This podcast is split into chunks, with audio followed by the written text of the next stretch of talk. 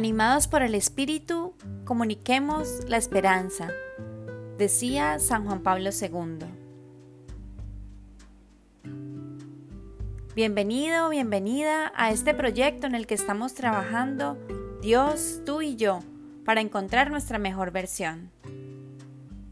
En esta temporada vamos a descubrir esas necesidades más íntimas del ser humano.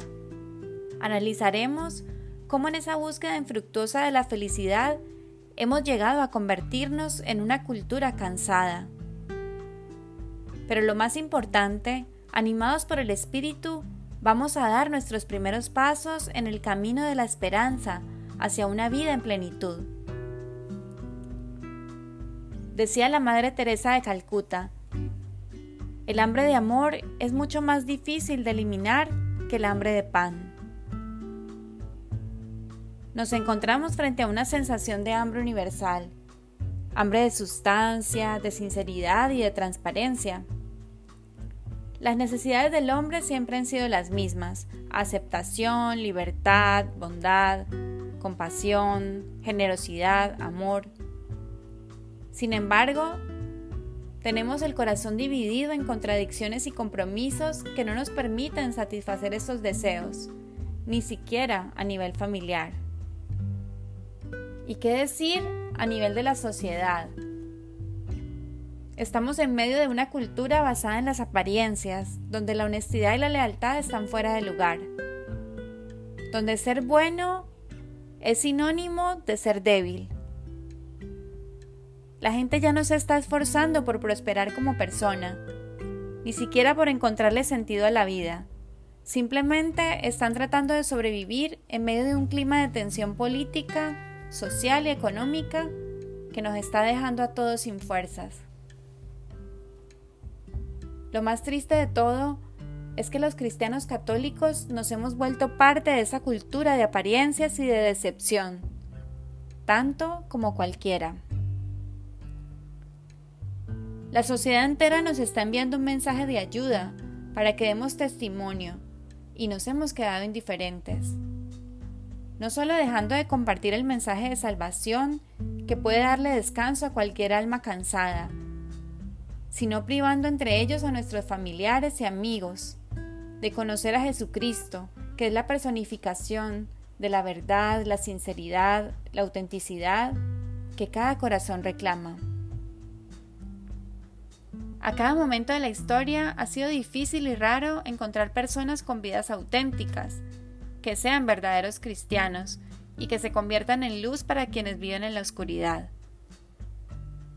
Y con oscuridad no me refiero a quienes viven en pecado, porque ahí también estamos nosotros, sino a aquellos que están como ovejas sin pastor, molestos y desilusionados.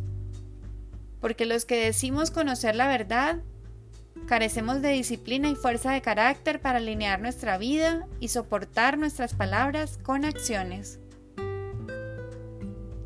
La necesidad de la verdad no ha desaparecido, sino que se ha vuelto desconfiada, escéptica y dudosa.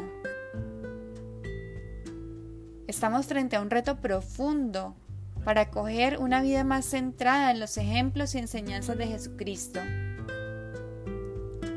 La gente a nuestro alrededor nos pide, ya no me digas qué hacer, muéstrame, el corazón humano tiene un deseo de vida auténtica, y no solo de ser testigos, sino también de vivirla. Esa necesidad constante de experimentar algo más profundo. Y es que es el Espíritu Santo la fuente de ese deseo. Como lo dice Benedicto XVI, es el alma de nuestra alma. Necesitamos entonces ser valientes y entender que no podemos seguir esperando a que otros lo hagan, a que otros den el ejemplo y mucho menos pensar que la Iglesia Católica es la única responsable de la evangelización. Debemos tomar la rienda de nuestra vida y decidir ser coherentes con los valores que hemos aprendido, entendiendo que en nuestra esencia somos débiles, pero que con la fuerza del Espíritu Santo, entonces somos lo suficientemente fuertes para transformar aquellos aspectos de nuestra personalidad que no están dando un buen testimonio, bien sea con nuestros familiares, con nuestros amigos, compañeros de trabajo o en cualquier otro medio en el que nos desenvolvamos.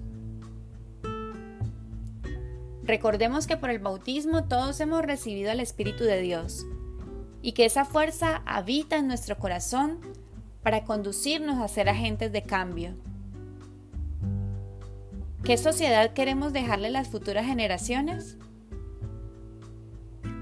Aún estamos a tiempo de rescatar lo mejor de la esencia del ser humano, de ser hombres y mujeres que viviendo de manera auténtica contagien a otros de ese anhelo de felicidad y plenitud. Recuerda que cada obra de amor llevada a cabo con todo el corazón siempre logrará acercar a la gente a Dios. ¿Son tus obras reflejo de amor para los que no creen? Dios te bendiga y te veo en el próximo episodio.